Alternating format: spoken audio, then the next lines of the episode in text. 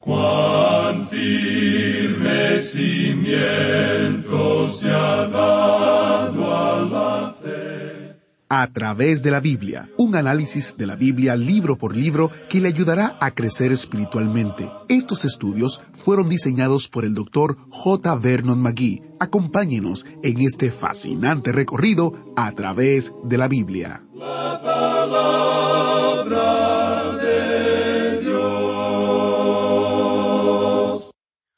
Una de las muchas razones por las que amo la Biblia es que registra la obra de Dios en la vida de las personas. Y no solo en la vida de las personas, sino en la vida de naciones e imperios. Bienvenidos a través de la Biblia, el programa donde conocemos a Dios en su palabra. Soy su anfitrión, Heyel Ortiz, y me alegro mucho que se haya unido a nosotros para este intrigante estudio del libro de Daniel. Nuestro maestro es Samuel Montoya, y hoy estamos en Daniel capítulo 2. Vamos a estudiar de los versículos 40 hasta el versículo 44. Como ya hemos visto, el libro de Daniel no solo registra la historia de lo que fue, específicamente el imperio babilónico, sino que también describe lo que será en términos del programa de Dios para eventos futuros aún por venir. Antes de entrar en el estudio de hoy, Giselle está con nosotros otra vez. Giselle es parte de nuestro equipo que trabaja en A través de la Biblia Internacional y estamos compartiendo información acerca del ministerio. Hola Giselle, bienvenida. Hola Geyel, ¿cómo estás? Bien, ¿qué nos traes hoy? Bueno, Geyel, como ya dijiste y como los que han estado escuchando el programa este año 2023 ya saben, estamos celebrando el 50 aniversario de A través de la Biblia en español. Eso es correcto. Hemos estado contando historias acerca del Dr. McGee y los principios de Through the Bible en inglés, que es la base de nuestro estudio en español. Hoy compartimos acerca de cómo el Dr. J. Vernon McGee, autor de este estudio, siendo pastor en una iglesia, se involucró en el ministerio radial. Es cierto, Geyel. Con su maestría y doctorado en teología, el Dr. Magui sirvió en varias iglesias. Su pastorado más importante fue el de la histórica Iglesia de la Puerta Abierta, una iglesia evangélica interdenominacional en pleno centro de Los Ángeles. Desempeñó su ministerio desde el 1949 hasta el año 1970. Fue en el año 1941, Giselle, que el Dr. McGee fue persuadido a comenzar un programa de radio.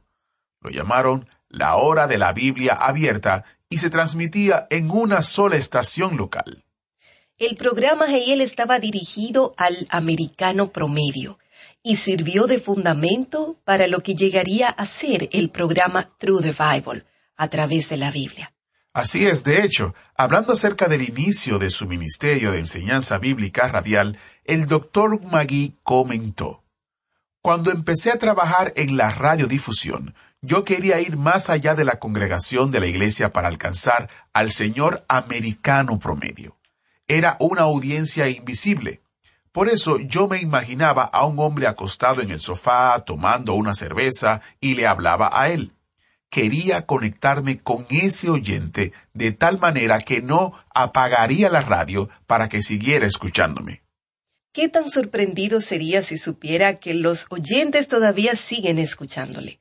Y en más de 200 idiomas, Geyel. Impresionante. No fue hasta el año 1967 que el Dr. McGee comenzó el estudio sistemático de cada libro de la Biblia. Era un estudio que llevaba al oyente desde Génesis hasta Apocalipsis en un recorrido de dos años y medio en el imaginario autobús bíblico como él le llamaba. A los oyentes les gustó el programa, pero consideraban que el recorrido de dos años y medio iba demasiado rápido y no incluía suficiente material. Considerando esa retroalimentación, el doctor Magui cambió para un estudio sistemático de la Biblia en un recorrido de cinco años. Resultó ser un ritmo adecuado para escudriñar las escrituras, y es el ritmo que aún se sigue en el día de hoy.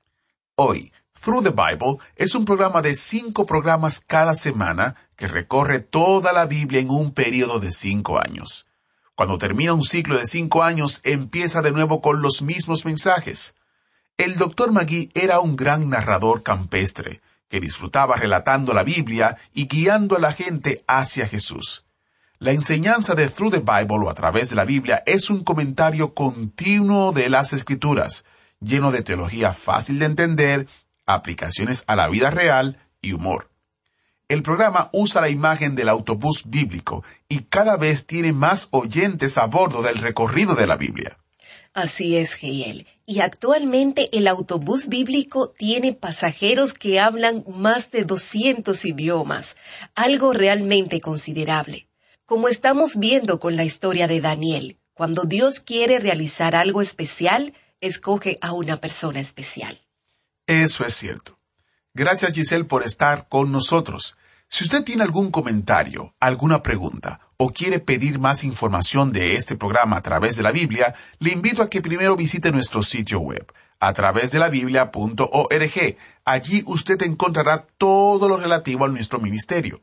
También puede escribirnos un correo electrónico a atv.transmundial.org atv.transmundial.org y si vive en los Estados Unidos puede llamarnos al número 1-800-880-5339 y estaremos conversando con usted, orando por usted y compartiendo informaciones de nuestro ministerio. Si le está gustando este estudio en Daniel en a través de la Biblia, le invito a que vuelva a escucharlo y a que lo comparta visite a través de la barra escuchar, donde podrá ver las diferentes opciones de escuchar nuevamente el estudio y compartirlo con otras personas. También existe un elemento interesante que forma parte del estudio de a través de la Biblia, que son las notas y bosquejos.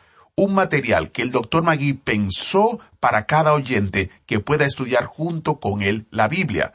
Para más detalles visite a través de la biblia.org barra notas. A través de la biblia.org barra notas para suscribirse o para recibirlas por correo postal.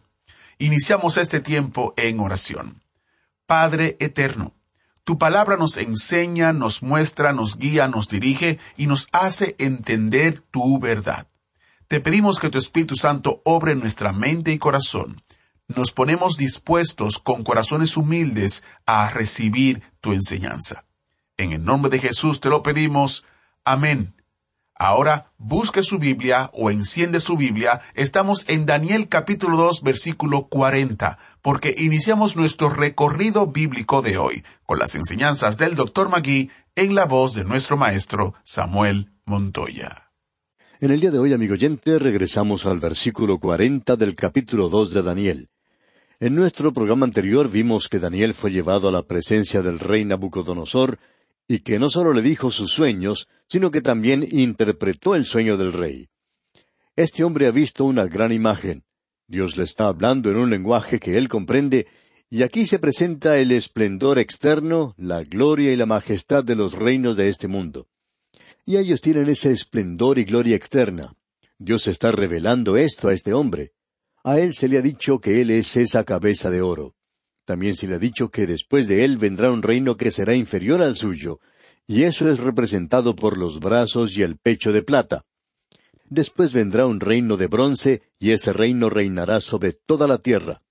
Se refiere a Alejandro Magno, al imperio greco-macedonio. Luego, el cuarto reino habla del imperio romano. En el versículo cuarenta se habla de este cuarto reino. Y quisiéramos volver a indicar que no existen cinco reinos, sino cuatro. Eso es importante de recordar. Leamos los versículos cuarenta al cuarenta y tres de este capítulo dos de Daniel. Y el cuarto reino será fuerte como hierro, y como el hierro desmenuza y rompe todas las cosas, desmenuzará y quebrantará todo. Y lo que viste de los pies y los dedos, en parte de barro cocido de alfarero y en parte de hierro, será un reino dividido mas habrá en él algo de la fuerza del hierro, así como visto hierro mezclado con barro cocido. Y por ser los dedos de los pies en parte de hierro y en parte de barro cocido, el reino será en parte fuerte y en parte frágil. Así como viste el hierro mezclado con barro, se mezclarán por medio de alianzas humanas, pero no se unirán el uno con el otro, como el hierro no se mezcla con el barro. Ahora este pasaje de las Escrituras es algo muy relevante. En primer lugar, debemos indicar que se dirige más atención a este cuarto reino que a los otros tres reinos juntos. Daniel usa aquí cuatro versículos para describirlo, para interpretarlo, mientras que dos de los reinos, el medo persa y el griego, son sólo descritos en un versículo, el versículo treinta y nueve. El cuarto reino es el reino de los días postreros. Usted recuerda que Daniel le dijo a Nabucodonosor que la imagen era todo eso. Él había dicho que todo esto le había sido revelado por el Dios de los cielos, el Dios viviente, aquel de quien Nabucodonosor no sabía nada. Nabucodonosor adoraba aquello que él podía ver, a los ídolos. A Babilonia se le ha llamado la fuente de la idolatría. Dios le está hablando a él a través de una imagen, pero esta no es una imagen que debe ser adorada de ninguna otra manera. Y él le dice a Nabucodonosor lo que ocurrirá en los días postreros. Es decir, que ese era el pensar de este hombre Nabucodonosor. Aquí lo tenemos aún siendo un gobernante mundial. ¿A dónde irán a parar todas estas cosas? Amigo oyente, nosotros aún estamos viviendo en este período, en esta etapa de los días postreros, y creemos que esta pregunta aún es relevante. ¿A dónde van a parar todas las cosas? Es una pregunta bastante pertinente en este día en el cual nos toca vivir. Ahora hay algo más que quisiéramos destacar también. Queremos echar una mirada a esta imagen. Es una imagen que provoca admiración, es tremenda, maravillosa. Creemos que era una imagen que se elevaba a gran altura y que se destacaba sobremanera en las planicies de Babilonia. Nabucodonosor la vio en su visión una imagen de muchos metales. Tenía la cabeza de oro, y eso indicaba a Babilonia. Daniel le dijo eso a Nabucodonosor. Él le dijo, Tú eres esa cabeza de oro. El pecho y sus brazos eran de plata, y eso representaba a Medo Persia. El bronce era el imperio griego. Y luego tenemos las piernas de hierro, y eso representa a Roma, pero allí se le ha agregado barro cocido. Y este deterioro muestra la postrer demostración del imperio romano. Todo lo que tenemos aquí son cuatro imperios. Ahora hay varias observaciones que debemos hacer en cuanto a esta imagen. En primer lugar, notamos este deterioro de un reino a otro, y eso queda muy en claro en varias maneras específicas. Debemos agregar que eso va en contra de la filosofía moderna, en contra de la opinión moderna. Usted sabe que existe ese punto de vista hoy de que estamos mejorando cada día, que la evolución se está desarrollando y que esto marcha hacia arriba constantemente, y que nuestras formas de gobierno hoy son lo mejor que haya existido, y que nosotros somos gente mejor que la que vivió antes de nosotros, y por supuesto que no lo somos. Pero eso es lo que se nos enseña en la actualidad. A la humanidad siempre le ha gustado darse palmaditas en la espalda y decirse lo inteligente que ha sido. Ahora aquí se nos demuestra, amigo oyente, un deterioro de un reino al otro, cada uno de ellos es inferior al que le precedía. Eso se nos revela en la calidad de los metales. El oro es por supuesto mucho mejor que la plata, la plata es mucho mejor que el bronce, y el bronce es mejor metal que el hierro. Y el hierro es mejor que el barro cocido, por supuesto, aunque estos dos están mezclados. Así es que hubo un deterioro definido en este progreso de un reino a otro. Ahora aquí hay algo que Tregellis destacó hace años. Él era un gran erudito, y lo que él destacó fue la gravedad específica de los metales. Aquellos de nuestros oyentes que están estudiando química saben en cuanto a esto, que cada metal muestra un deterioro. Tregellis fue quien destacó esto de la gravedad específica de los metales. Luego, en tercer lugar, lo que revela el deterioro es la posición de los metales. La cabeza tiene más honor que los pies. Estamos seguros que todos estamos de acuerdo en esto. Luego, lo cuarto es la declaración específica de la Escritura. Por ejemplo, se nos dice en el versículo treinta y nueve, y después de ti se levantará otro reino inferior al tuyo, y luego un tercer reino, y ese es inferior también. Así es que esta declaración de la Escritura es algo muy claro, de que cada reino será inferior al que le precede. El quinto punto que deseamos destacar es la división de la soberanía, y eso es algo importante de ver. Hay una división muy definida de la soberanía que demuestra debilidad. Nabucodonosor es la cabeza de oro, pero existen los dos brazos del imperio medo-persa, y el imperio de Babilonia era fuerte porque no había ninguna clase de división en ese imperio. El imperio griego comienza con uno, pero muy pronto se divide en cuatro. y Roma tiene dos piernas de hierro, lo que resulta en diez dedos que están hechos de hierro y de barro cocido. Así es que hay una división de la soberanía. Hay muchas personas que dicen que creen en la democracia. Bueno, por lo general, la democracia no da resultado, y en la mayoría de los países libres se tiene una forma representativa de gobierno, es decir, que nombramos a personas que nos representen en el gobierno. Y hay muchas personas que están tratando de decirles a estos legisladores y representantes cómo se debe hacer las cosas. Pero el caso es que las personas que les aconsejan son las personas equivocadas que están presentando ideas equivocadas. Ahora, esto no quiere decir que yo sea el que tenga que ir allí, porque también llegaría a cometer equivocaciones como lo hacen muchos. Pero usted sabe que la forma de gobierno que Dios va a tener es exactamente igual a la de la cabeza de oro. La única diferencia es que éste será la roca que fue cortada no con mano, y eso es una referencia directa a nuestro Señor Jesucristo. Él será quien reinará sobre esta tierra. Él no le va a preguntar a nadie cómo hacer esto o cómo hacer aquello. No habrá un Congreso entonces. Él no tendrá ningún gabinete. Él no le va a pedir a usted que vaya a votar por él. Y si usted no decide por él, amigo oyente, entonces usted no va a estar allí, y eso es todo. No se rebele contra eso, porque sucede que este es precisamente el mundo de Él. Él lo creó. ¿Qué es lo que usted tuvo que hacer en la creación de este mundo, amigo oyente? Nosotros somos como pequeños pigmeos aquí en este lugar. Dios tiene tanto derecho de quitarnos a usted y a mí de este mundo, como el que tengo yo de quitar esas hormigas que se meten en mi casa y en mi patio. Y muchas veces utilizo algún veneno para librarme de ellas. ¿Por qué? porque esas hormigas no encajan en mis planes. Y amigo oyente, hay muchos de nosotros que no encajamos en los planes de Dios. Este es su mundo, y Él va a hacer las cosas como a Él le guste. No interesa lo que usted y yo pensemos, será lo que Él piensa. Eso es lo que es importante, y su forma de gobierno será una de las formas más estrictas y severas de gobierno que usted haya conocido en este mundo. No creemos que el gallo llegará a cantar en aquel día, a no ser que tenga su permiso para hacerlo. ¿Usted piensa que ha habido dictadores en este mundo? Bueno, el Señor Jesucristo va a ser un dictador. Y si usted no está dispuesto a seguirle a Él, pues yo no creo que Él quiera tenerlo a usted en su reino cuando Él lo establezca aquí en la tierra. Quizás sea algo bueno que exista otro lugar para personas como estas, porque no va a ser muy bueno para ellos aquí. No creemos que ellos lleguen a disfrutar eso, de esa forma de gobierno de Dios, ya que es una forma absoluta y reinará como reina un rey. La soberanía de un solo gobernante será algo autocrático y dictatorial, y su voluntad prevalecerá. Ahora es algo bueno que comencemos nuestra práctica de inclinarnos ante Él, de reconocerle a Él, porque Él va a tomar el control del mundo uno de estos días. Bien, notemos algo más. Partiendo de la cabeza de oro hasta los dedos de los pies, de hierro y barro cocido, se nota un marcado deterioro. Vamos a mencionar todo esto cuando lleguemos al capítulo siete, por tanto no vamos a entrar en muchos detalles específicos en cuanto a cada uno en su reino, pero lo haremos cuando estudiemos el capítulo siete.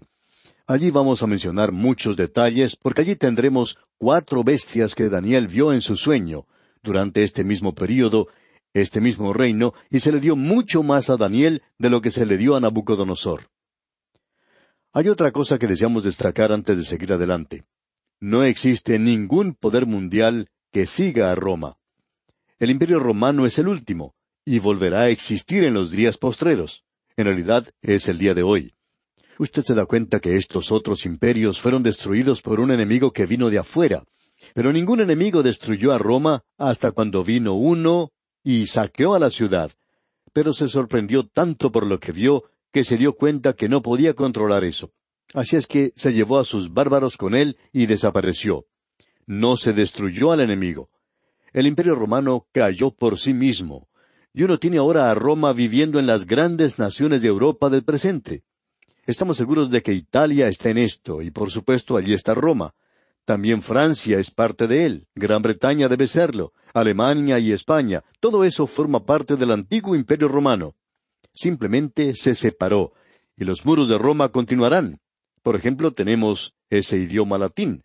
Nadie lo habla ahora, pero el latín ayuda a uno a que comprenda el francés. Y usted nos dice que ayuda también con otros idiomas. Los muros de Roma vivirán en estas diferentes naciones y en ese espíritu guerrero. Europa ha estado en guerra desde que se separó en estos diferentes reinos. Ahora, ¿qué es lo que está sucediendo hoy? Bueno, en el presente está teniendo lugar un punto de vista psicológico diferente en Europa. Se nos dice que muchos jóvenes en esta zona, muchos de ellos en Italia, Francia, Alemania, no desean ser llamados italianos o franceses o alemanes, sino que lo que quieren es que los llamen europeos. Amigo oyente, esto está preparando la base, porque uno de estos días vendrá un hombre que se conoce en las Escrituras como el hombre de pecado, el anticristo, y él va a unir esto nuevamente. Hay muchos en el presente que están tratando de hacer esto. Y tienen el mercado común, y estamos seguros que han avanzado mucho en esto, pero este hombre no aparecerá hasta que Dios quite las barreras, porque este hombre pertenece a Satanás, y Dios no permitirá que él aparezca hasta cuando él reúna a su pueblo para su nombre. Cuando él haga esto, entonces él quitará a su iglesia, y Dios está desarrollando su plan, su programa en el día de hoy, ya sea que nosotros notemos esto o que no lo notemos. Así es que encontramos aquí que habrá uno que reunirá nuevamente al imperio romano. Esa es la razón por la cual nunca hablamos de la resurrección del imperio romano. Esto implica que el imperio romano ha muerto, y eso nunca ocurrió. Simplemente se separó. Hay muchos que han tratado de reunirlo otra vez, pero no han tenido éxito. Por ejemplo, tenemos que Carlo Magno trató de hacer eso, pero él no tuvo éxito. Napoleón fue otro de los que trataron de realizarlo, pero también fracasó. Los emperadores de Alemania trataron de hacerlo, también Mussolini, pero hasta este momento ese hombre no ha aparecido.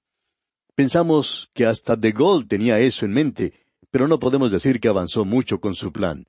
Dios no está listo aún para que ese hombre de pecado aparezca. Ahora, cuando llegamos a los versículos cuarenta y cuatro y cuarenta y cinco de este capítulo dos de Daniel, vemos la destrucción del poder mundial de los gentiles y el establecimiento completo del reino de los cielos sobre la tierra. ¿Cómo va a concluir todo esto? ¿Cuál será el fin del último reino de aquel que se representa por el barro cocido, el cual creemos representa a las masas, al pueblo, a las diferentes naciones, y allí se tienen diez dedos, y luego también algo de hierro, y eso nos muestra a Roma que aún continúa viviendo. ¿Cómo concluirá todo esto?